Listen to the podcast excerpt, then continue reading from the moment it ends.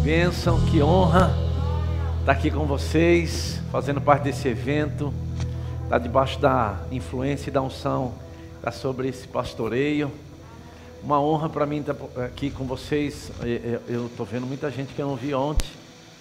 E eu creio, amado, que nós vamos ter um tempo gracioso e maravilhoso. Sabe, amado, eu creio que esse evento é um evento que está na agenda de Deus. Para aquilo que Deus quer fazer nesse ano. Sabe, eu creio que Deus está tirando as pedras do caminho, Deus está nos alinhando, Deus está movendo todas as coisas para que cada um de nós possamos desfrutar daquilo que Deus tem como proposta para nós esse ano.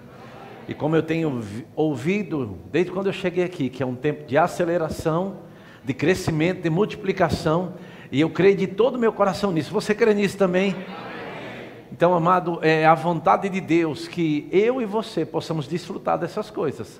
Amém. Você está pronto para algo poderoso? Amém. Amém. Então você pode se assentar. Obrigado, irmãos. Glória a Deus.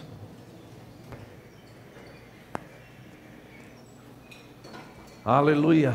Glória a Deus. Então, irmãos, que honra, que benção. Trago saudações do povo de Guaratinguetá. Guaratinguetá é uma cidade é, a 180 quilômetros de São Paulo e é uma cidade colada com a cidade, eu acho que conhecida por vocês, que é Aparecida do Norte. Quantos já ouviram falar na cidade de Aparecida do Norte? Deixa eu ajeitar aqui. Então é uma cidade muito conhecida, para você ter uma ideia, eles recebem lá por semana, às vezes, 200 mil pessoas. É, no mês de outubro e novembro chega a receber 2 milhões de pessoas. E Guaratinguetá é a cidade do primeiro santo canonizado brasileiro, Frei Galvão. E eu estou lá no miolo. E do outro lado da cidade está Cachoeira, que é a cidade da famosa igreja chamada Canção Nova. Quantos já ouviram falar? Eles fizeram um evento agora há pouco tempo lá com 80 mil jovens. Eu fico preocupado com isso, porque eu acho que eu não estou fazendo nada. Eles fazem um evento com 80 mil jovens eu fico imaginando o quanto nós, como crentes, temos que melhorar ainda. Quantos concorda? Se sai gente do mundo inteiro, do Brasil inteiro, para ir lá para Aparecida do Norte, uma cidade do interior, e eu não vejo muita divulgação deles, não, em Facebook, essas coisas não. E o povo vai. Às vezes a gente se arrebenta de fazer divulgação para o povo vir no culto no domingo e o povo não vem. Eu sei que não é o caso aqui de Paulista, é o caso lá de Guará lá. Então eu fico pensando o quanto a gente não tem noção a força que essas coisas têm ainda. Amém, irmãos? Mas hoje à noite veio algo no meu coração por causa de um louvor que eu ouvi ontem, vocês cantando aqui, que falava sobre o nome de Jesus. E hoje também vocês cantaram outro louvor, falando sobre autoridade também. E eu queria conversar com vocês hoje algo que tem que, que abençoou a minha vida no ano de 2001 e 2002 com um homem de Deus chamado Simon Potter. Ele me abençoou. Eu, eu vinha de uma vida muito difícil. Eu era meio covarde, é, medroso. E vivia também para me defender. E quando eu tive quatro dias com esse homem de Deus, minha vida foi afetada. Eu queria conversar e, e ele pregou naquele dia sobre a autoridade do crente. Quantos já ouviram essa matéria aqui? Eu sei que vocês têm uma escola aqui poderosa, na verdade, o Rema. E esse assunto trouxe libertação, luz para a minha vida, e eu nunca mais fui o mesmo depois de entender esse assunto. Mas eu queria que você é, declarasse uma frase comigo, talvez você não entenda, você se assuste, mas fica tranquilo, como eu sempre digo, coloca os tomates no chão, deixa eu terminar. Depois você pode atacar, mas deixa eu terminar. Fala assim: na luta, na luta a posição é tudo. Deixa eu tentar te explicar isso agora. Quantos já assistiram aquelas lutas de MMA? Quantos já assistiram aqui? Quando você assiste aquelas lutas ou qualquer outra luta, quem está por baixo, quando sabe que apanha mais? Não é verdade? Então, na luta, a posição é tudo. Quem está por cima está em vantagem. Amém, irmãos? Mas eu quero conversar com você, eu quero é, falar algumas coisas aqui que eu acredito que vai te abençoar. Amém? Não precisa abrir os textos que eu vou citar agora, só quero fundamentar algumas coisas aqui. Quando nós olhamos para o livro de Hebreus, no capítulo e no verso 1, a Bíblia diz assim: Havendo Deus outrora falado muitas vezes e de muitas maneiras, Eu vou repetir. Muitas vezes e de muitas maneiras. Eu repito, quem fala muitas vezes e de muitas maneiras quer a sua atenção. Quantos concordam? No livro de Hebreus, capítulo 2, no verso 1, fala de algo que me chama muita atenção, que é o perigo da negligência, que foi o que eu falei ontem. O que nos faz prosperar, o que nos faz avançar, é você não negligenciar princípios básicos. Tanto o primeiro texto como o segundo que eu vou te dar agora é algo que nos aponta para isso. Por isso, no livro de Hebreus, capítulo 2, verso 1, ele diz assim: Por esta razão, importa que nos apeguemos com mais firmeza às verdades ouvidas, para que delas jamais nos desviemos. Eu não sei a você, mas eu acho esse texto poderoso. É uma orientação, uma exortação, falando que por esta razão importa que nos apeguemos com mais firmeza ao que? As verdades que você já ouviu, que você já conhece. Porque é tendencioso você depois, ah, não, eu já conheço. Ah, vai falar sobre fé, de novo sobre fé, de novo sobre autoridade. Eu vou te dizer, quem está em fé ama ouvir sobre fé. Quem ama autoridade, ama ouvir autoridade, pode ser mil vezes. Amém? Então ele diz que nós devemos nos apegar com mais firmeza às verdades ouvidas. Com o propósito de quê? Para que delas jamais nos desviemos. Quando você olha para a segunda Pedro, a segunda carta de Pedro, no capítulo 3, no verso 1, ele diz a mesma coisa, ele diz assim: Amados, ele está escrevendo para aquele povo. Esta é agora a segunda epístola, ou a segunda carta que eu escrevo para vocês. E em ambas as cartas, eu procuro despertar com lembranças a vossa mente esclarecida. Então, aquilo que eu vou falar hoje, só vou despertar você daquilo que você já conhece daquilo que você já tem a sua mente esclarecida. É o que ele estava dizendo aqui, é o que eu quero também falar com você. Porque, eu, como eu disse ontem, eu não vim pregar algo novo. Eu tenho descoberto que falar as mesmas coisas é segurança para nós, o apóstolo Paulo também disse isso. Sabe, andar à luz daquilo que eu conheço é poder para a minha vida. Porque eu gosto daquilo que pastor Bud sempre dizia também, as pessoas perguntavam para ele, quando ele é, ia pregar, as pessoas já sabiam que ele ia pregar, e as pessoas, pastor, por que, que o senhor prega as mesmas coisas? Falei assim, até você praticar. Não é verdade? Então a gente, se não tomarmos cuidado, é, é, é, tendencioso você querer ouvir algo novo, procurar um pregador novo, não é verdade? Sabe, amado, se você está inserido em uma visão que é poderosa, que tem feito algo relevante no nosso país, fora do nosso país, na sua cidade, Sabe, aquela é a visão que você deve se alimentar. Amém, irmãos? Se Deus quisesse que você tivesse outra visão, aí é, tudo bem, mas não é, você está inserido em uma visão. E eu acho importante a gente lembrar dessas coisas. Então, o que eu quero falar com você é, é, vai te ajudar. Eu li um livro de um homem de Deus chamado John Bevere, que chama-se A Raiz é, é, da Intimidação. É esse mesmo o título? Quebrando as cadeias da intimidação. Esse livro me abençoou demais. E a tônica desse livro é que tudo que é, não for mudado, tudo que não for confrontado na minha e na sua vida, não mudará e será usado contra nós. Eu quero que você pense sobre isso. Tudo que não for confrontado na minha e na sua vida, não mudará e o diabo usará isso contra nós. Foi o que aconteceu com Davi, eu não tenho tempo para falar sobre isso. Mas intimidação está ligado a medo, e medo nós sabemos que é um espírito. Quantos entendem isso? Amém?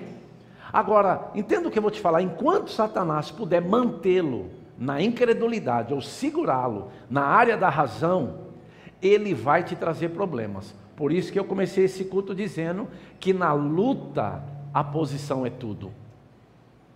Qual é a arena da razão? A arena do natural. Qual é a arena do natural? É aquela que você vive no seu dia a dia.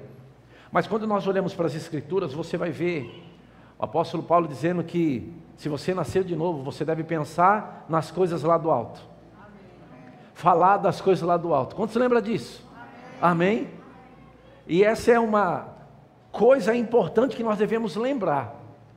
E eu, eu fico pensando que se nós não tomarmos cuidado com a nossa vida, com aquilo que nós falamos, com aquilo que é, é, nos influencia, isso é um perigo. Porque o mundo e o sistema é, foi parado por conta de um vírus que a gente não vê. Na é verdade, eu não vi ele em lugar nenhum até agora. Mas me falaram que ele está rondando por aí. Na verdade, é a mesma coisa quando eu pergunto para algumas pessoas aqui. Eu vou te fazer uma pergunta, eu queria que você fosse sincero. Quantos creem aqui que vai para o inferno? Ninguém, não é verdade? Agora, quantos creem que vai para o céu? Amém. Eu acho interessante essa resposta veemente. Porque as pessoas creem que vai para o céu, não sabem o caminho que é. Se pega a esquerda ou a direita, na é verdade, mas crê que vai para o céu. Para o inferno eu não vou. Na é verdade, para o inferno não. Eu vou para o céu. E eu sempre gosto de perguntar: que essa bagagem toda? Porque crê que vai para o céu, mas não crê para pagar as contas. Não é interessante isso? Não, eu vou para o céu, aleluia. Rapaz, você não teve contato com ninguém que veio de lá para te dizer o caminho, mas você crê que vai para lá. Eu quero que você pense um pouco a respeito disso. Essas coisas que me chamam a atenção, e é isso que mudou a minha vida, porque eu venho de uma vida miserável, eu estava fadado a viver uma vida miserável. Eu estava fadado a viver uma vida desgraçada por causa da vida que eu estava inserido. Eu fui é, é, espancado até os sete anos pelo meu padrasto, que eu achava que era meu pai. Ele não me dava comida. Minha mãe, se fosse me defender quando ele me pegava, minha mãe apanhava junto. Ele arrancava meu cabelo na mão. E quando ele foi se suicidar, ele me levou junto com ele. Colocou o pescoço num trilho, os pés no outro e me segurou na linha do trem, no meio. E eu vi o trem chegando, eu tinha sete anos de idade. Eu, por um milagre, consegui escapar da mão dele e eu vi ele esquartejado. E eu, criança, eu fiquei feliz da vida aquele dia. Não se assuste, porque eu não ia apanhar mais. Eu não tinha saído na rua a toda a minha infância. Eu nunca tive um carrinho, eu nunca tive um brinquedo. Eu nunca tive nada que eu pudesse, é, sabe, dizer: meu pai me levou para cortar o cabelo, meu pai não me deu roupa. Eu não tive um pai para fazer isso. E quando ele se suicidou, minha mãe não teve condição de nos criar e minha mãe não tinha outra opção a não ser nos internar no orfanato. Eu nunca matei ninguém, eu nunca roubei, eu nunca fiz nada para ninguém. Eu fiquei seis anos internado no orfanato. Minha mãe ia me ver uma vez por mês. Eu saí de lá com 13 anos de idade, entrei com 7. E o que mais me preocupa é os crentes mole e frouxo dizendo que não aguenta a vida. Que está difícil. Difícil? Você tem pai, você tem mãe, não te falta nada. Talvez você não está comendo o que você quer, mas você não, não deixou de comer. Mas eu não, eu vivi na miséria, eu morava na favela. Eu estava fadado a viver uma vida miserável. E quando eu saí do orfanato, eu saí sem um norte de família, eu não, tinha um, eu, eu não tive um pai para me cuidar, para me criar, para dizer as coisas. E aí eu me tornei um catador de lixo, e graças a Deus para ajudar minha mãe, catava cobre, papelão, pasta de dente que é alumínio, vendi pipoca no trem. Você imaginar eu fiz, vendi mandi... aqui é mandioca ou é macaxeira que fala? Macaxeira, é, no carrinho, lá eles chamam um carrinho de mão, em outro lugar é piruzinho, não sei como é que chama o nome aqui. Carrinho de mão? Isso. Eu vendi essas coisas para que ajudasse minha mãe. Só que eu estava. E aí eu me casei novo, me casei com 19 anos, vou fazer 30 anos de casado. Me casei muito novo.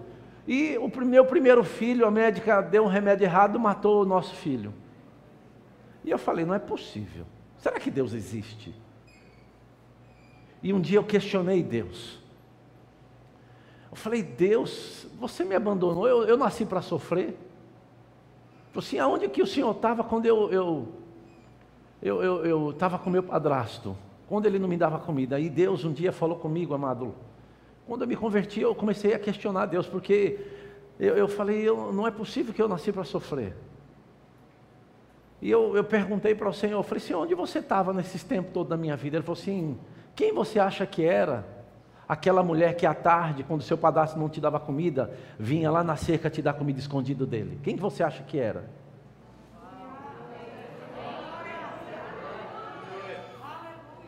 Quando eu fui para o orfanato, era um orfanato católico, os padres molestavam as crianças. Molestou meu irmão. E tinha uma freira chamada Irmã Alda. O sonho dela era ter um filho. E ela me adotou, ele não deixou ninguém fazer nada comigo. Ele falou assim: quem você acha que era aquela mulher naquele tempo? Quando eu olho para trás, amado, eu consigo enxergar Deus em cada etapa da minha vida. Eu não tenho pesar do que eu passei, muito pelo contrário, as coisas que eu passei me tornou quem eu sou. Por isso que eu tenho um problema com crente mole, crente frouxo. Eu tenho muito problema com aquelas pessoas, eu não consigo, eu não posso, está difícil, por favor, fica longe de mim.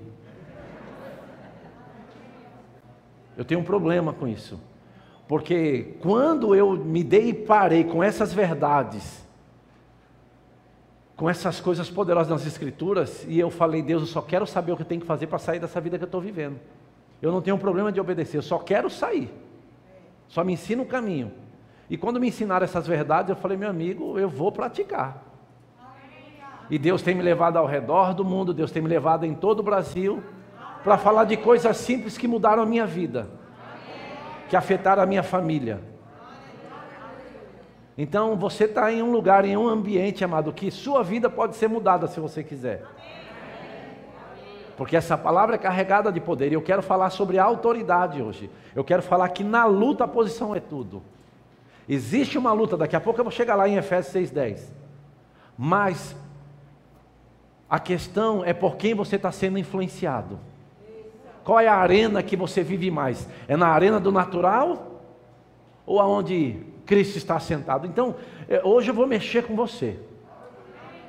E às vezes a gente chega para o culto meio carregado, já viu isso ou não? A paz, chega, já senta logo, vamos levantar, vamos adorar o Senhor, fala assim, ó, amém. Está tão empolgado, né? Vai estar tá diante do Rei da Glória e vem. Aleluia.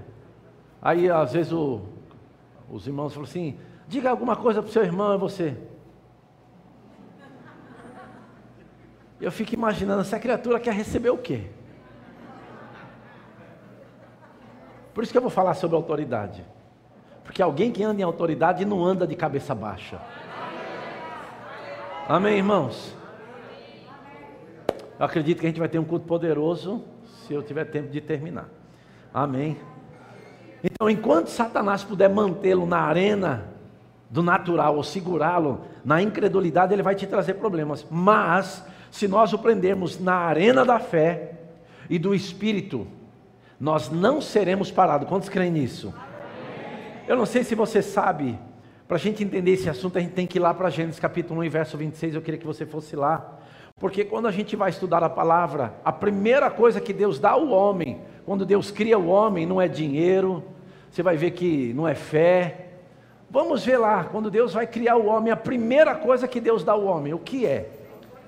Olha só que interessante. Também disse Deus: façamos o homem à nossa imagem, conforme a nossa semelhança, e tenha ele, fala assim comigo, domínio é a mesma palavra para autoridade. Amém? Fala assim: autoridade. autoridade. Agora presta atenção, olha para cá. Quando Deus vai criar o homem, todo o poder que está no céu, todo o poder da trindade, quando Deus cria o homem, Deus entrega para o homem. Eu quero que você pense sobre isso. Todo o poder que operava na trindade agora, quando Deus cria o homem, a Bíblia diz que Deus dá ao homem domínio, governo, autoridade. Todo o poder agora é dado para o homem. Deus agora entrega a terra para que o homem governe. Diga amém, por favor. Então ele diz assim: e tenha ele domínio sobre os peixes do mar, sobre as aves do céu, sobre os animais domésticos, e sobre toda a terra, e sobre todos os répteis que rastejam sobre a terra. Todo o poder agora é dado para o homem. Amém?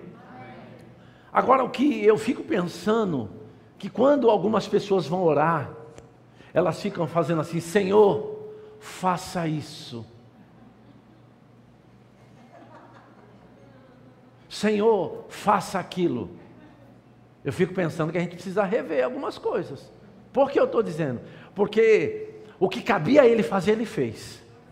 Agora ele deu governo para quem? Para mim, para você, a igreja. Então não cabe, Senhor, faça. Se você, quando for pedir algo para Deus, Senhor, faça. Se você estiver sensível, você vai ouvir Ele falando: domine, tenha autoridade. Foi dado a mim, a você, o governo. Eu vou te provar isso. Mas nós sabemos que Deus entrega a autoridade para o homem, o governo para o homem. O homem perde porque ele erra, ele peca, não é verdade? E agora Deus ele precisa restabelecer a autoridade e o governo que ele tinha dado ao homem. E quando nós olhamos nas escrituras, nós vamos ver de ponta a ponta Deus restaurando isso. Amém. Mas eu quero te dar alguns textos de prova disso. Não precisa abrir mais Salmos capítulo 8, verso 3, a Bíblia diz assim: Quando contemplo os teus céus, obras dos teus dedos, e a lua e as estrelas que estabelecestes, ele diz: Quem é o homem que dele te lembres? E o filho do homem que o visites? Fizeste, no entanto, por um pouco, e a Bíblia diz, menor do que Deus, e glória e de honra o coroaste. Seis, deste-lhe domínio ou autoridade sobre as obras das tuas mãos, e sobre seus pés tudo lhe puseste. Quantos creem nisso? Deus confiou a você, a mim, a obra dele. Ele nos deu domínio, autoridade. Talvez você chegou aqui meio desanimado, mas na medida que você vai ouvindo a palavra, você já começa a ficar igual o pombo, já viu? Aleluia. Só a palavra tem esse poder. Amém, irmãos? Você já, oh, sim, aleluia. Hum, aleluia. Marababababá. Como é até orar em línguas. Porque a palavra tem esse poder. Quando lembra quem você é, a autoridade que te foi dada. Amém, irmãos? Eu tenho certeza se o diabo já apareceu, você já dá na cara dele. Se miserável. Não é verdade? Porque, oh, aleluia! Autoridade. Hum. Mas chegou aqui assim, ó. A paz. Mas agora não, aleluia. A palavra tem esse poder, a verdade. Amém, irmãos? Aleluia. Salmo 115, verso 16, a Bíblia diz: Os céus são os céus do Senhor, mas a terra deu ele a quem? Aos filhos dos homens. Para quem ele deu a terra? Para nós, para os filhos de Deus. Deu domínio, autoridade. Aleluia, irmãos. Isso. Mas deixa eu te dizer uma coisa: ande na autoridade que lhe foi dada por Deus, ou alguém vai tomar e vai usar contra você. Amém, irmãos? Sabe, eu gosto, nosso exemplo é Jesus nessas coisas. Jesus é o nosso maior exemplo de autoridade, não precisa abrir, eu vou citar para você, porque estou fazendo um pano de fundo aqui para me entrar no assunto. Sabe, Mateus 7, 28, a Bíblia diz: quando Jesus acabou de proferir essas palavras, estavam as multidões maravilhadas da sua doutrina. Agora, por quê? Porque eles as ensinava como quem tem autoridade, firmeza, segurança de quem ele representava. Amém, irmãos? E ele diz: e não como escriba, você precisa definir hoje se você vai ser um escriba ou se você vai andar na autoridade que foi te dada. Lucas 4:31 também não precisa abrir. E desceu a Cafarnaum, cidade da Galileia, os ensinava no sábado. E muitos se maravilhavam da sua doutrina, porque a sua palavra era com autoridade. Agora, quando nós olhamos para a velha aliança, nós vamos ver o profeta messiânico, o profeta Isaías, falando da restauração da autoridade que foi perdida por Adão no jardim do Éden. A Bíblia diz assim: abra comigo, por favor, uh, Isaías capítulo 9. Abra comigo, por favor. E eu fiquei certo do que eu tinha para pregar quando começaram a cantar isso aqui. Deus não me deixa perdido.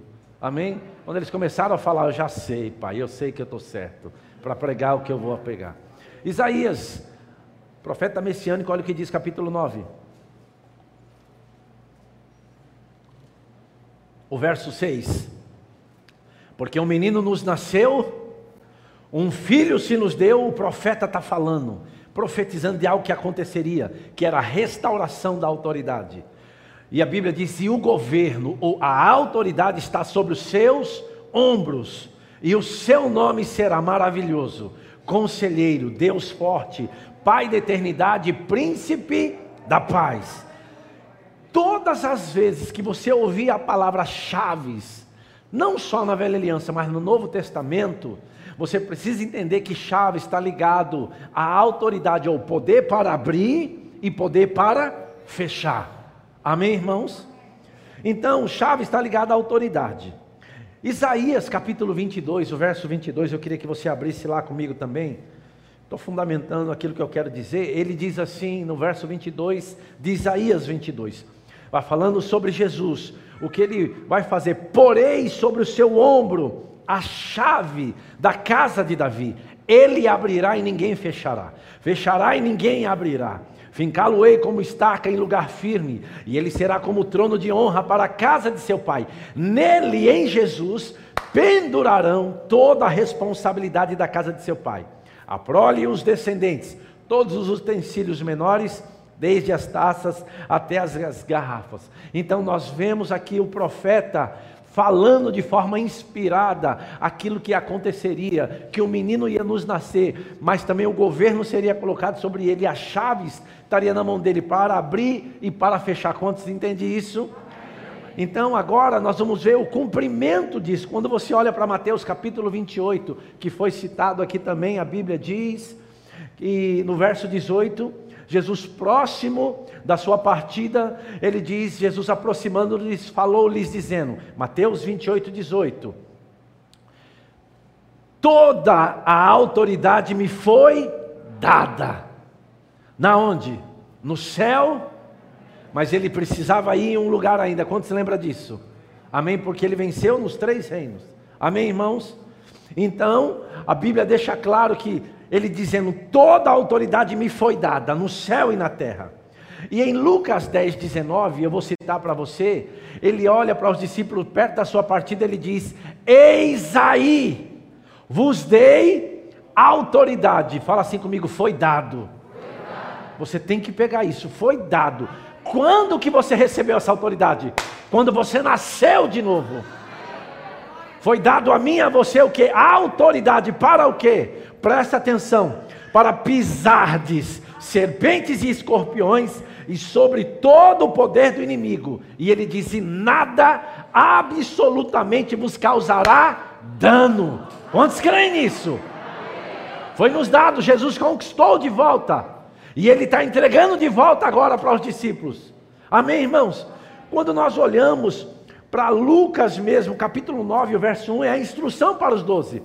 Tendo Jesus convocado os doze, a Bíblia diz: deu-lhes poder e autoridade sobre todos os demônios e também para fazer o que? Para efetuarem curas.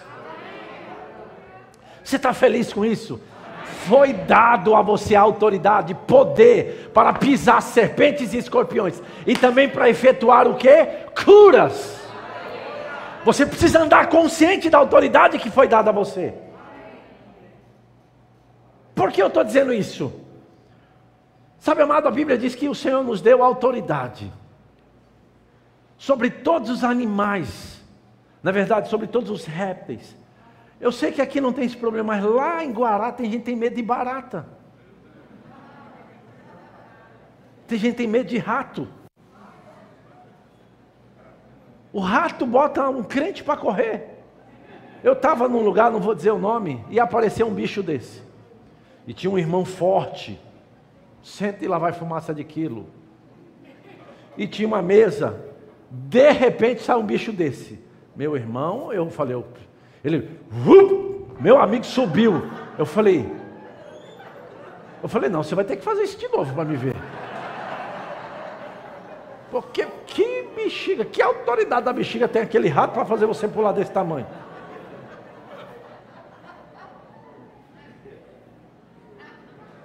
Que tem gente que é dominado é, é, por uma árvore? Sabia disso? Por uma folha de árvore, coca, cocaína. Tem uns que é dominado pela maconha. E alguns que é dominado pela Coca-Cola, não consegue ficar sem ela.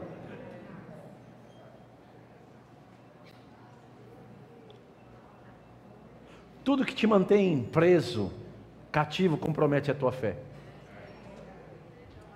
Você foi criado para ser livre. Amém, irmãos? Ah, mas eu não consigo viver sem.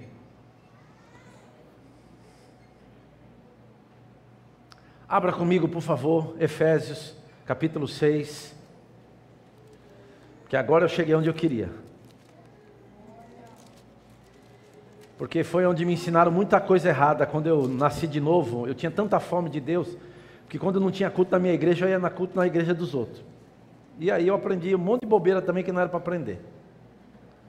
Eu me lembro que foi num desses cultos que falaram que a gente tinha que guerrear. Aleluia. E eu falei, tem que guerrear? Tem. E aí falaram para mim, irmão, você não quer uma visita na sua casa? Eu falei, para quê? Para a gente orar lá? Eu falei, rapaz, vamos. Oração, meu amigo. Novo convertido, cheio de fome por Deus. Eu falei, vamos lá. E foi uma ruma de gente. Quando entraram em casa, tem um demônio ali. Eu falei, aonde? Eu falei, manda ele embora, esse miserável. Novo convertido, imagina. Medo de tudo. Eu não passava na porta do cemitério. Tinha medo de um monte de coisa. Eu falei, tem um demônio aqui? Pelo amor de Deus, manda esse miserável embora. Aí tinha demônio no quadro, demônio na cueca, no varal. Tinha demônio onde você imaginar. Eu falei, pode botar. Eu falei, eu não vou vestir mais esses negócios, não. E ele falou assim, mas nós vamos guerrear. Eu falei, vamos, como é que é isso? Eu virei um espadachim gospel. Comecei a guerrear. Sai! Sai, sai! Que falaram que eu tinha que guerrear. Eu falei, vamos. Não sei nem com quem. Sabe, esses são os famosos crente piolho. Sabe o que é isso? Crente piolho é o crente que anda pela cabeça dos outros. E eu comecei a fazer essas coisas. Porque eles usaram esse texto aqui para mim, e eu, né? Efésios 6, 10, eu quero ler esse texto com você, diz assim: Quanto ao mais, sede fortalecidos no Senhor e na força do seu poder, até aí está perfeito. Revestido de toda a armadura de Deus, para poderes ficar firmes contra as ciladas do diabo. Aí já começa eles falando, mudando a voz: contra as ciladas do diabo, você, aleluia. Porque a nossa luta não é contra o sangue e a carne, mas contra quem? Os principados, as potestades, não é assim? Contra os dominadores desse mundo tenebroso e contra as forças espirituais do mal nas regiões. E eu falei, aonde é as regiões celestiais? Ele falou assim: é ali, ali aonde? E todos eles olhavam para cima as regiões celestiais, principados. Então eles guerreavam com um negócio assim para cima e eu também. Sai! Vai saindo um por um agora. Porque me ensinaram a guerrear. Eu estou te falando. Foi. Então, com base nesse texto aqui, fizeram uma doutrina: batalha espiritual, guerra espiritual. Mas a gente precisa entender isso, isso. Por, isso que, eu, por isso que eu comecei o culto dizendo que na luta a posição é tudo. Se você ficar com base em Efésios 10, você vai guerrear mesmo. Está escrito que tem uma luta. E eu vou te provar qual luta que é. Mas se você não entende, você vai. E quando eles falaram que ia embora, que falou assim: olha, nós estamos indo embora. Oraram lá, tudo. Eu falei, mas tem certeza que eles foram embora? Porque eu falei, como é que eu vou ficar aqui agora? É, só comigo aconteciam essas coisas. Imagina eu dormindo. A cueca eu joguei fora. Falei, eu não vou vestir aquela porcaria mais. Imagina. Então é um problema sério, falta de conhecimento. Não é verdade? Agora, quando você lê Efésios 6, 10, amado, você precisa lembrar que a carta de Efésios ela é uma carta, mas é dividida em duas. E eu posso te provar isso. Quando você pega o capítulo 3, no último versículo, eu vou mostrar isso, porque senão você vai achar que não está escrito. Paulo ele vai encerrar essa carta, ele diz assim: ah, ah, cadê aqui? Aqui. O verso 20: Ora, aquele que é poderoso para fazer infinitamente mais de tudo quanto pedimos ou pensamos, conforme o seu poder, que opera em quem? Em nós a Ele seja a glória na igreja em Cristo Jesus por todas as gerações, para todo sempre. Ele está encerrando o assunto, na é verdade? Mas o capítulo 4 começa, né? É uma outra carta, mas está duas em uma. Amém? Mas, amado, quantos lembra que o capítulo 1 vem primeiro que o capítulo 6? É uma grande revelação, não é verdade? Então vá para o capítulo 1, porque eu quero entrar em algumas coisas aqui. Mas antes eu quero te lembrar de algumas outras coisas. Porque a Bíblia diz no livro de Colossenses, não precisa abrir, eu vou citar para você, tendo cancelado o escrito de dívida que era contra nós, que constava de ordenanças nos qual nos era prejudicial, removeu inteiramente, encravando na cruz, 15, e despojando os principados e as potestades, publicamente o expôs ao desprezo ou à vergonha, triunfando deles na cruz. Mas quando nós olhamos agora o capítulo 1 de Efésios, o verso 15, você vai ver o apóstolo Paulo orando por aquela igreja. E ele diz: Por isso também eu, tendo ouvido a fé que há entre vós, no Senhor Jesus e o amor para com todos os santos, ele diz: Eu não cesso de dar graças por vós, fazendo menções de vós das minhas orações, com o propósito de quê e para quê? Para que o Deus de nosso Senhor Jesus Cristo, o Pai da glória, vos conceda espírito de sabedoria e de revelação, no pleno conhecimento dele. De que forma é isso? Iluminado os olhos do vosso coração, para saber de qual é a esperança do seu chamamento, qual a riqueza da glória da sua herança nos santos. 19. E qual a suprema grandeza do seu poder para com os que cremos, segundo a eficácia da força do seu poder. 20. O qual exerceu ele em Cristo ressuscitando dentre os mortos e fazendo-o sentar aonde? À sua direita. Repita assim comigo: nos lugares, celestiais. Mas quando você lê esse texto aí, ele diz nos lugares celestiais. Agora o segredo é o verso 21. Essa palavra acima é a palavra faraba, quer dizer muito, muito acima. Você pode fazer assim comigo para você não esquecer? Fala assim, muito.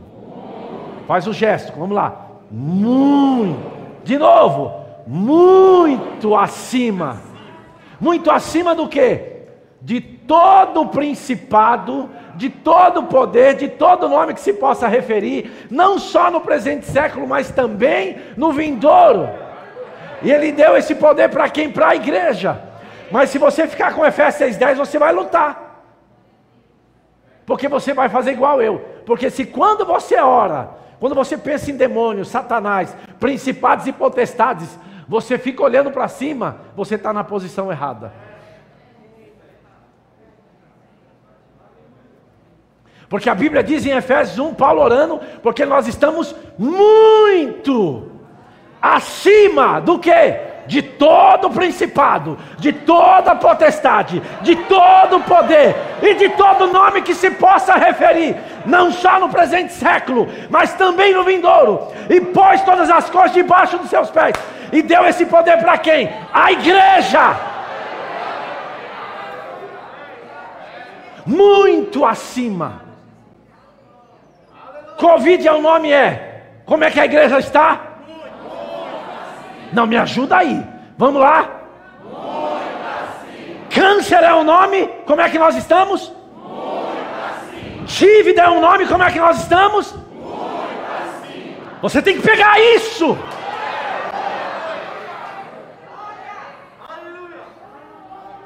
Foi dado a mim e a você todo o poder. E aonde está concentrado esse poder? No nome de Jesus. Alguém que anda consciente da autoridade que tem e usa o nome, eu vou te dizer: nada pode te parar. Algo vai acontecer aqui hoje. Pessoas que estavam paradas, mornas, vão se levantar, porque essa verdade está aí dentro. Você é a igreja, o maior poder sobre a terra chama-se igreja. Aleluia! Muito acima. Sabe, eu gosto do exemplo que o Simon deu.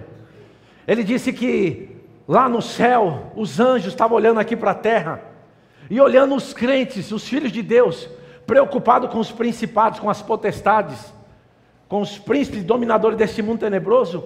E os anjos falaram para o Espírito Santo e para o Senhor: Senhor, por que, que os teus filhos estão preocupados com, as, com os principados e as potestades?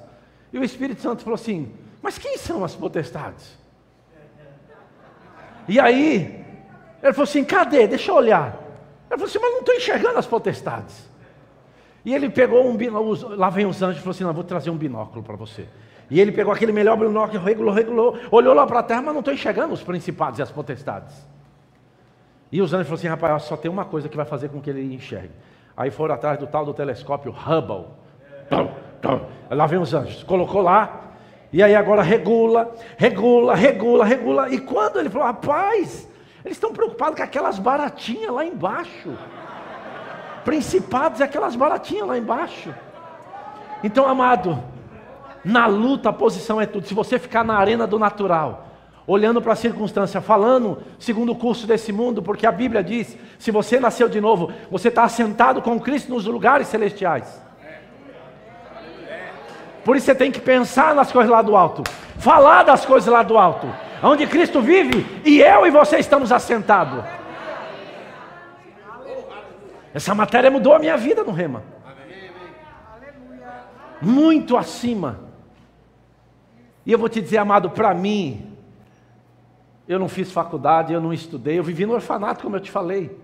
Eu estava fadado a viver uma vida miserável. Mas quando eu descobri a autoridade que eu tenho em Cristo, e que eu posso chamar as coisas à existência, eu falei, ah, se lascou, Satanás. Falei, é porque do jeito que eu era no mundo, agora você para. Não sei se você sabe, mas eu, quando eu saí do orfanato, depois eu comecei a trabalhar, eu, eu me tornei um DJ. Trabalhei na noite oito anos. De quinta a domingo eu conduzia mais de cinco mil pessoas dançando. A noite toda. E esse povo só ia embora de manhãzinha, quase amanhecendo, dançando a noite toda. Eu fico imaginando alguns crentes que vêm para o culto, é 20 minutos de louvor, ele é assim, ó. Mas quando estava no mundo, hum, ah, meu pai, raridade celestial. Agora não, agora não, não é meu estilo. Quem disse que é do seu estilo? Louvor não é para você. Louvor é para ele. Não é verdade? Então, toda a autoridade foi nos dada. Por isso eu digo que na luta a posição é tudo. Mas esse texto de Efésios 1, 21 diz: acima, é muito acima de todo principado, potestade, poder e domínio de todo nome que se possa referir, não só no presente século, mas também no vindouro. E eu posso te provar isso. Quando você lê Efésios capítulo 2, do verso 4 em diante, você vai ver algo muito interessante que diz aí, mas Deus rico, sendo rico em misericórdia por causa do seu grande amor com que nos amou, estando nós mortos em nossos delitos e pecados, Ele nos deu vida juntamente com Cristo, porque pela graça sois salvos. Seis, e juntamente com Ele, nos ressuscitou e nos fez assentar na onde? Muito acima. Esse é o seu lugar. É muito, esse é o seu lugar. O segredo é onde você. Mas você pode falar, mas, pastor, mas eu estou aqui na terra. Falei, qual é o problema? Você está aqui na terra, mas você não é daqui. Quando se lembra que você é um embaixador de Cristo? Você já viu, já viu o embaixador do Brasil nos Estados Unidos passando fome? Passando necessidade? Muito pelo contrário. A Bíblia, a Bíblia não, né? Eu fui tirar o meu visto americano há, um, há uns anos atrás e quando eu entrei lá dentro do consulado, e me falaram para mim, você está em território americano. Eu falei, como? É impossível, eu estou no Brasil. Eu falei assim, aqui é território americano, a embaixada. É que você não tem consciência de quem você é. Porque onde pisar a planta dos seus pés, ali será teu. Quem anda em consciência e autoridade é isso. E a Bíblia diz que você tem o anjo do Senhor acampa-se ao redor dos que o temem e os livra. Mas a Bíblia diz nos evangelhos que você tem uma miríade de anjos. Uns dizem que é 12 mil, outros dizem que é 72 mil. 12 mil para mim já está bom. Para te guardar. O embaixador, onde você vai, está lá. Os batentes vão na frente para te guardar.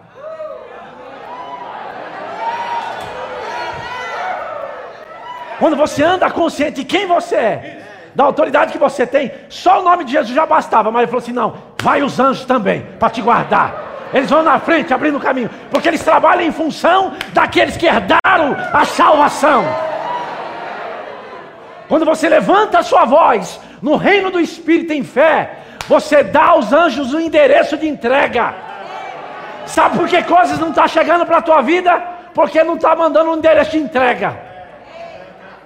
Agora eu acho interessante, as pessoas agora vão para os sites fazer compra. Você só vê a foto do que você quer, você vê o valor, você não está pegando nem está é, manuseando nada. Mas você crê que aquele site é confiável.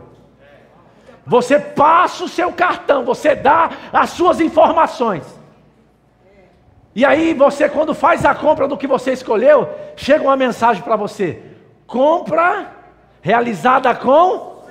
E você, aleluia, compramos, meu bem. Agora eu não vejo as pessoas fazendo a mesma coisa com a Bíblia, que Deus diz que você já é abençoado. Eu não vejo essa alegria toda. Você crê no site, na loja, mas não crê na palavra.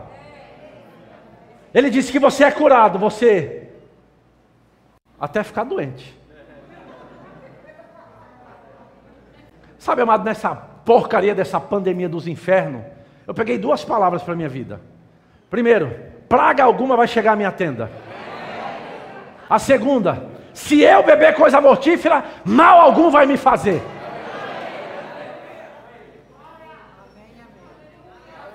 Paulo foi picado. Quando se lembra? O que, que ele fez? Sai, miserável. Está no ar, irmão. Agora você vai ficar. Tá todo mundo assim, ó.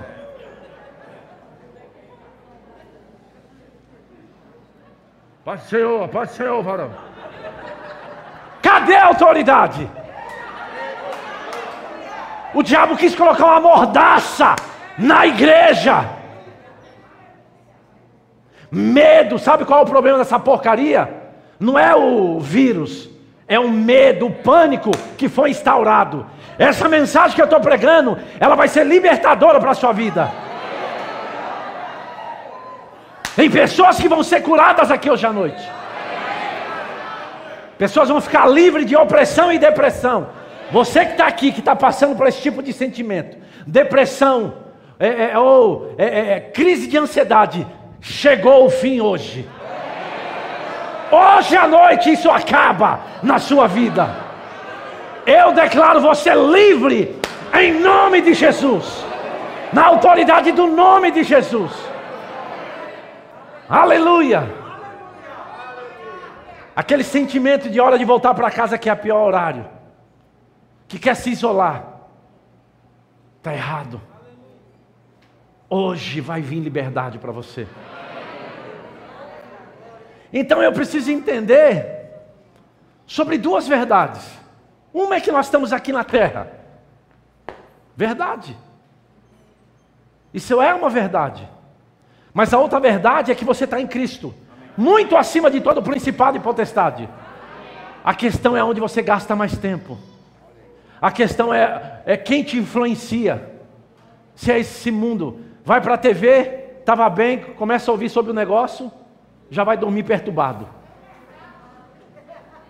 Você estava bem. Pode ver, você está bem aqui no culto. Se você botar na TV mais tarde, você vai embora rapidinho essa mensagem do coração. Irmãos, eu vou te dizer uma coisa: eu posso morrer, mas vou morrer crendo.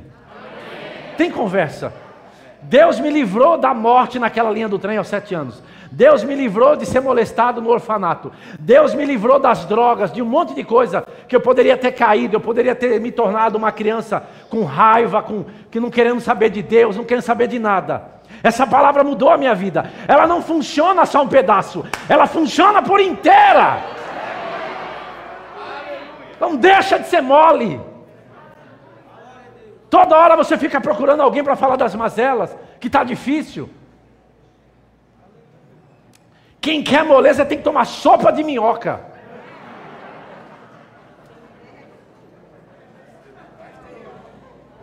Não está escrito que ia ser fácil, mas está escrito que Deus ia te livrar de todas.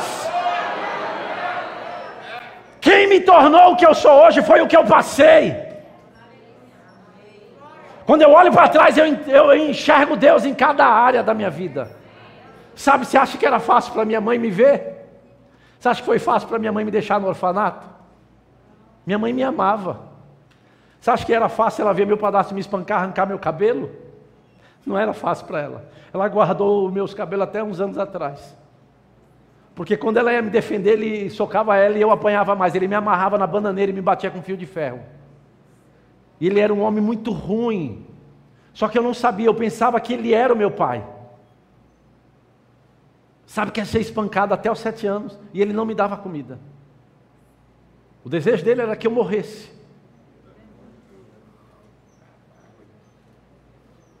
Quando ele se suicidou, eu estava lá.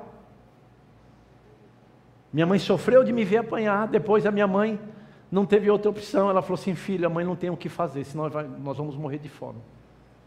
Eu vou ter que internar vocês no orfanato. Foi a melhor coisa que minha mãe podia fazer para a gente.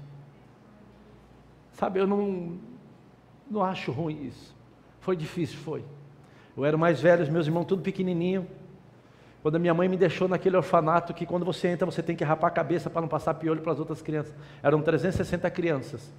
Minha irmã foi separada da gente, ela foi para um orfanato de meninas e a gente foi para um orfanato de meninos. E daqui um mês a minha mãe ia voltar para ver a gente. Tem noção o que foi quando a minha mãe me deixou e os meus irmãos começaram a chorar? E eu, ser o mais velho com sete anos, eu falo, a mãe vai voltar, fica tranquilo. Seis anos lá dentro. Eu não matei ninguém. Eu não roubei, eu não fiz nada. Você tem noção que é isso? E eu me lembro que à noite, quando a gente ia dormir, a gente levantava às cinco da manhã, as crianças. Que era o horário que a gente tinha que levantar. E eu me lembro que à noite, seis e meia da tarde, quando a gente tinha que ir para o dormitório, eu via as crianças lá na rua brincando. E eu dizia: será que um dia eu vou poder brincar na rua? Eu não tive carrinho, eu não brinquei de videogame, eu não ganhei roupa, eu. Tem noção do que é isso ou não? Para minha cabeça. Me casei, vivi na enchente durante cinco anos, porque eu fui despejado da casa que eu morava. Minha esposa grávida. Mas sabe, irmãos, eu vou te dizer uma coisa: essa palavra funciona. Essa palavra mudou a minha vida. Essa palavra mudou, afetou o meu destino. Eu estava fadado a viver uma vida miserável. Quando eu entendi sobre autoridade, quando eu entendi o que é fé, e eu pude entender, enxergar Deus em cada etapa da minha vida. Sabe, se Deus me livrou daquelas coisas, amado, o que, que Deus não pode fazer? Você que está aqui, que você acha que está difícil. Eu sei que não é fácil passar por algumas coisas, mas deixa eu te encorajar para algo. Hoje vai começar um novo tempo na sua vida. Eu carrego algo na minha vida, marcas de Cristo, que Ele me tirou de um lugar terrível. E eu tenho, por onde eu tenho ido, pessoas têm sido alcançadas. Eu vi pessoas sendo levantadas da cadeira de roda quando eu orei. Pessoas foram curadas de câncer quando eu orei. Meu cunhado foi levantado da mesa do necrotério quando eu orei por ele. Ninguém vai provar para mim que o que está escrito não funciona. Chegou tarde. Eu sei que funciona. Sabe por quê? Deus, ao longo do tempo, quando eu me converti, eu mergulhei. Eu conheci um homem de Deus chamado Dave Robertson. Logo quando eu me converti, e eu tive o prazer de dirigir para esse homem quando ele vinha para São Paulo quando o Irineu Grubert e quando o irmão Bernardo Chineu Grover em Belo Horizonte trazer ele. Foi lá que eu conheci Gilson, foi lá que eu conheci Herênio, foi lá que eu conheci Maneco. Eu, eu não era do verbo da vida. E aquele homem, ele ensinou algo para mim quando a minha vida estava destruída, que se eu orasse em línguas duas horas por dia, eu ia dar condição e material ao Espírito Santo a me mudar por dentro e tudo por fora seria afetado. Agora, qual é o problema de hoje? As pessoas querem resultado por fora e não por dentro. A autoridade é algo que foi dado a você, está dentro de você. Há dois anos atrás eu estive nos Estados Unidos com Dave Robertson.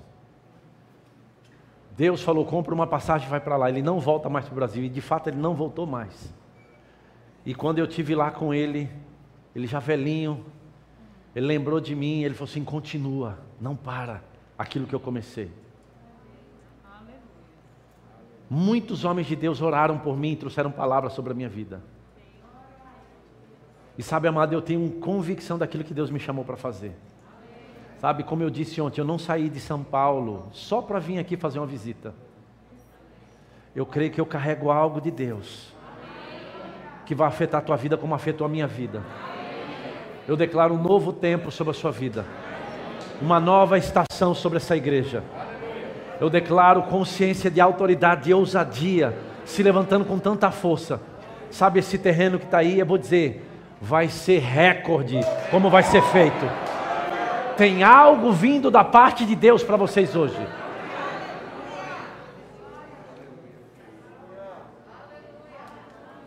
Nós acabamos de fazer um investimento lá na igreja lá. No prédio que eu estou, já gastei 3 milhões. E não é nosso, é alugado.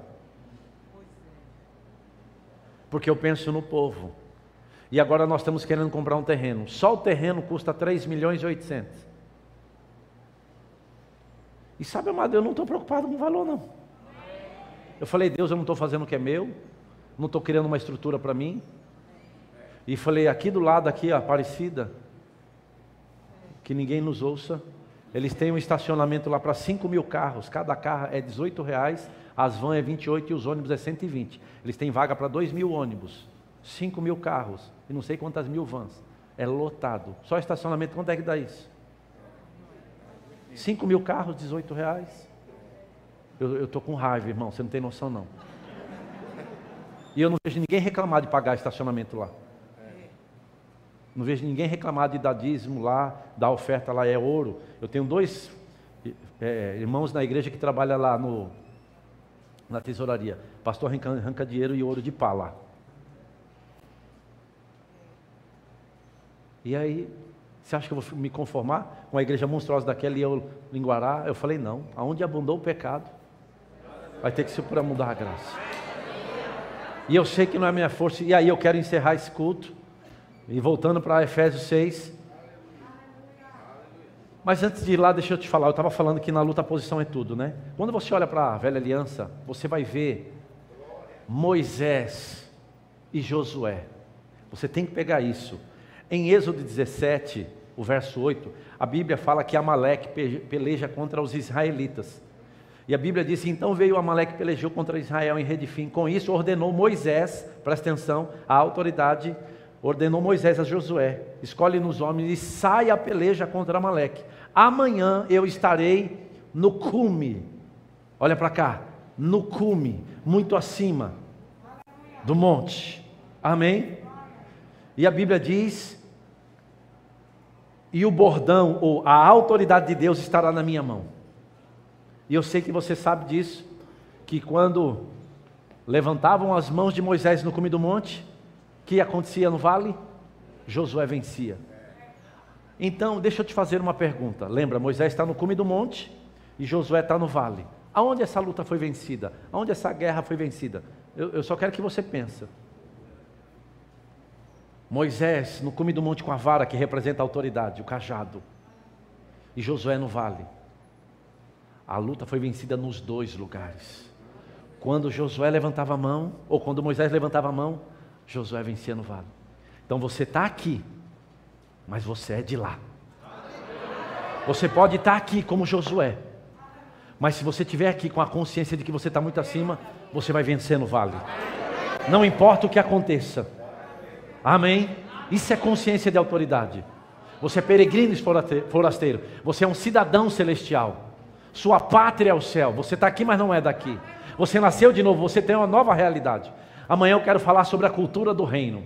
Uma mensagem poderosa. Vai te abençoar. E você precisa definir se você é um crente galo ou um crente águia. Conhece o galo? Já viu o galo? O dia inteiro ciscando o galinheiro dele. Só comendo das, das migalhas que os outros mandam. Já viu? Mas quando ele está com muita autoridade, mas quando ele está com muita autoridade, já viu ele? E aí ele e sobe na cerca do galinheiro dele, quando ele está com muita autoridade. Aí ele olha lá o galinheiro, as galinhas ciscando, tentando botar ovo e aquelas coisas todas. Então tem crente que está assim, igual o galo. Quando ele está com muita autoridade, ele bate as asas dele e sobe na, na cerca do galinheiro. Esse é o crente galo, só olhando para baixo. Ai meu Deus, como é que eu vou pagar aquela conta? Como é que vai ser amanhã? Ah, meu Pai eterno, esse miserável do Covid aí. Senhor, me ajuda. Esse é o crente galo. Agora o crente águia. A águia ela é diferente dos pardais, dos pintacigos, das andorinhas, porque quando eles percebem que vem tempestade, eu moro numa região que tem muita montanha lá, elas começam a se esconder nas fendas das rochas. A águia não, quando vem tempestade, ela ajeita a asa dela e atravessa a tempestade. Sabe por quê? Ela sabe que acima da tempestade das nuvens, o sol está brilhando. Quando você usar a autoridade que você tem, você vai passar por qualquer coisa e vai te tornar forte. Amém? Lembra de Mateus 16, não precisa abrir, vou citar para você, dar-te as chaves do reino dos céus. Jesus falando. Amém? Lembra da revelação daquela conversa de Jesus com Pedro? Pedro, o que, que o povo está dizendo aí quem eu sou? Ah, uns dizem isso, outros dizem aquilo, mas e, e, e você? E vocês? Pedro, Senhor, posso falar? Tu és o Cristo, o Filho do Deus vivo. Jesus falou: Uau! Pedro não foi nem carne e sangue que te revelaram isso, não, mas foi meu Pai. E ele diz sobre essa pedra, sobre essa revelação, que revelação é essa? De autoridade. Porque lembra quando Deus está, é, criou o homem, a primeira coisa que Deus dá ao homem autoridade. E a primeira vez, quando vai falar da igreja, nas escrituras, no evangelho, na, nas cartas, você vai ver falando sobre a autoridade. Ele falou assim: sobre esta revelação de autoridade, edificarei a minha igreja. A igreja foi edificada na autoridade. E você é a igreja. E ele colocou todas as coisas debaixo dos seus. O lugar mais alto que o diabo pode subir na tua vida é na sola do seu sapato. Amém. Pessoal do teclado da música já pode vir para cá já. Eu teria muita coisa para falar sobre esse assunto, mas nós temos horário.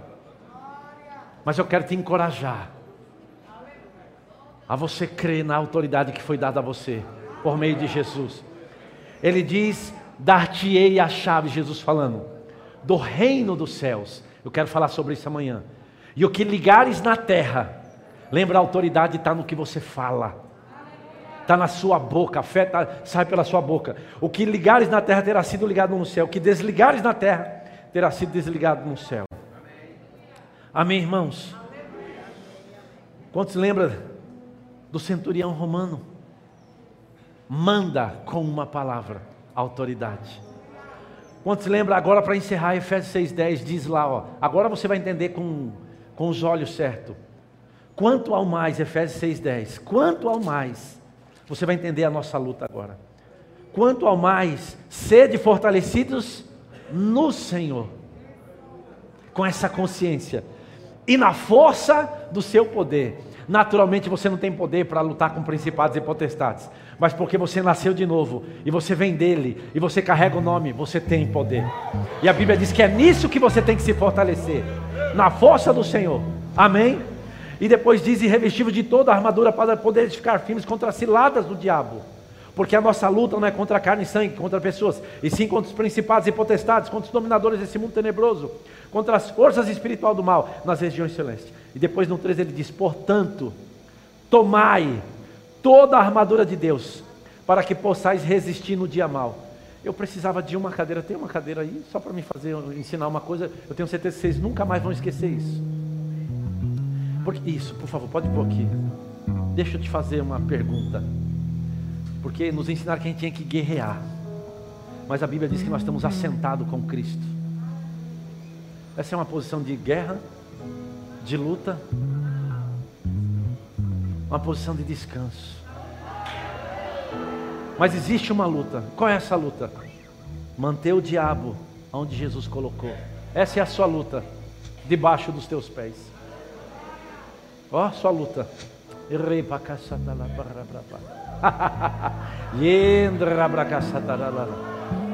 Se eu fosse você, dar uma pisada na cabeça desse miserável aí. Essa é a sua luta, manter o diabo onde Jesus colocou, debaixo dos seus pés. Ele deu esse poder para a igreja. Você é a igreja. Você é a igreja. Você não tem que guerrear. A luta foi vencida na cruz. Agora qual é a sua luta? Se manter firme Fortalecei-vos no Senhor e na força do seu poder. E depois ele diz no 13: Portanto, tomai toda a armadura de Deus, para que possais resistir. Não é lutar, é resistir no dia mal. Deixa eu te dizer: o dia mal chega para todo mundo. O segredo é como ele te encontra e aonde ele te encontra. Vai chegar para todo mundo o dia mal. Você não vai ficar livre disso. Agora qual é o segredo? Como ele te encontra? Se está andando em autoridade. E aonde ele te encontra? Você está aqui, mas você é de lá. Consciente de quem você é. Você pode vencer em cada área da sua vida aqui. Mas você precisa andar consciente de onde você é. Portanto, tomai toda a armadura de Deus. E a Bíblia diz: e orai no Espírito em todo o tempo. Quantos foram abençoados? Você pode ficar em pé? O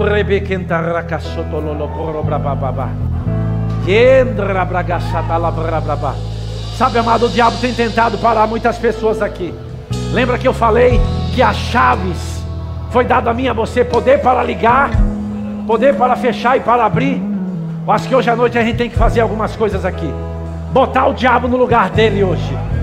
Se você estava com medo de algo ou estava passando por algo, sabe, amado, a Bíblia fala de, de Josué num período difícil da sua vida.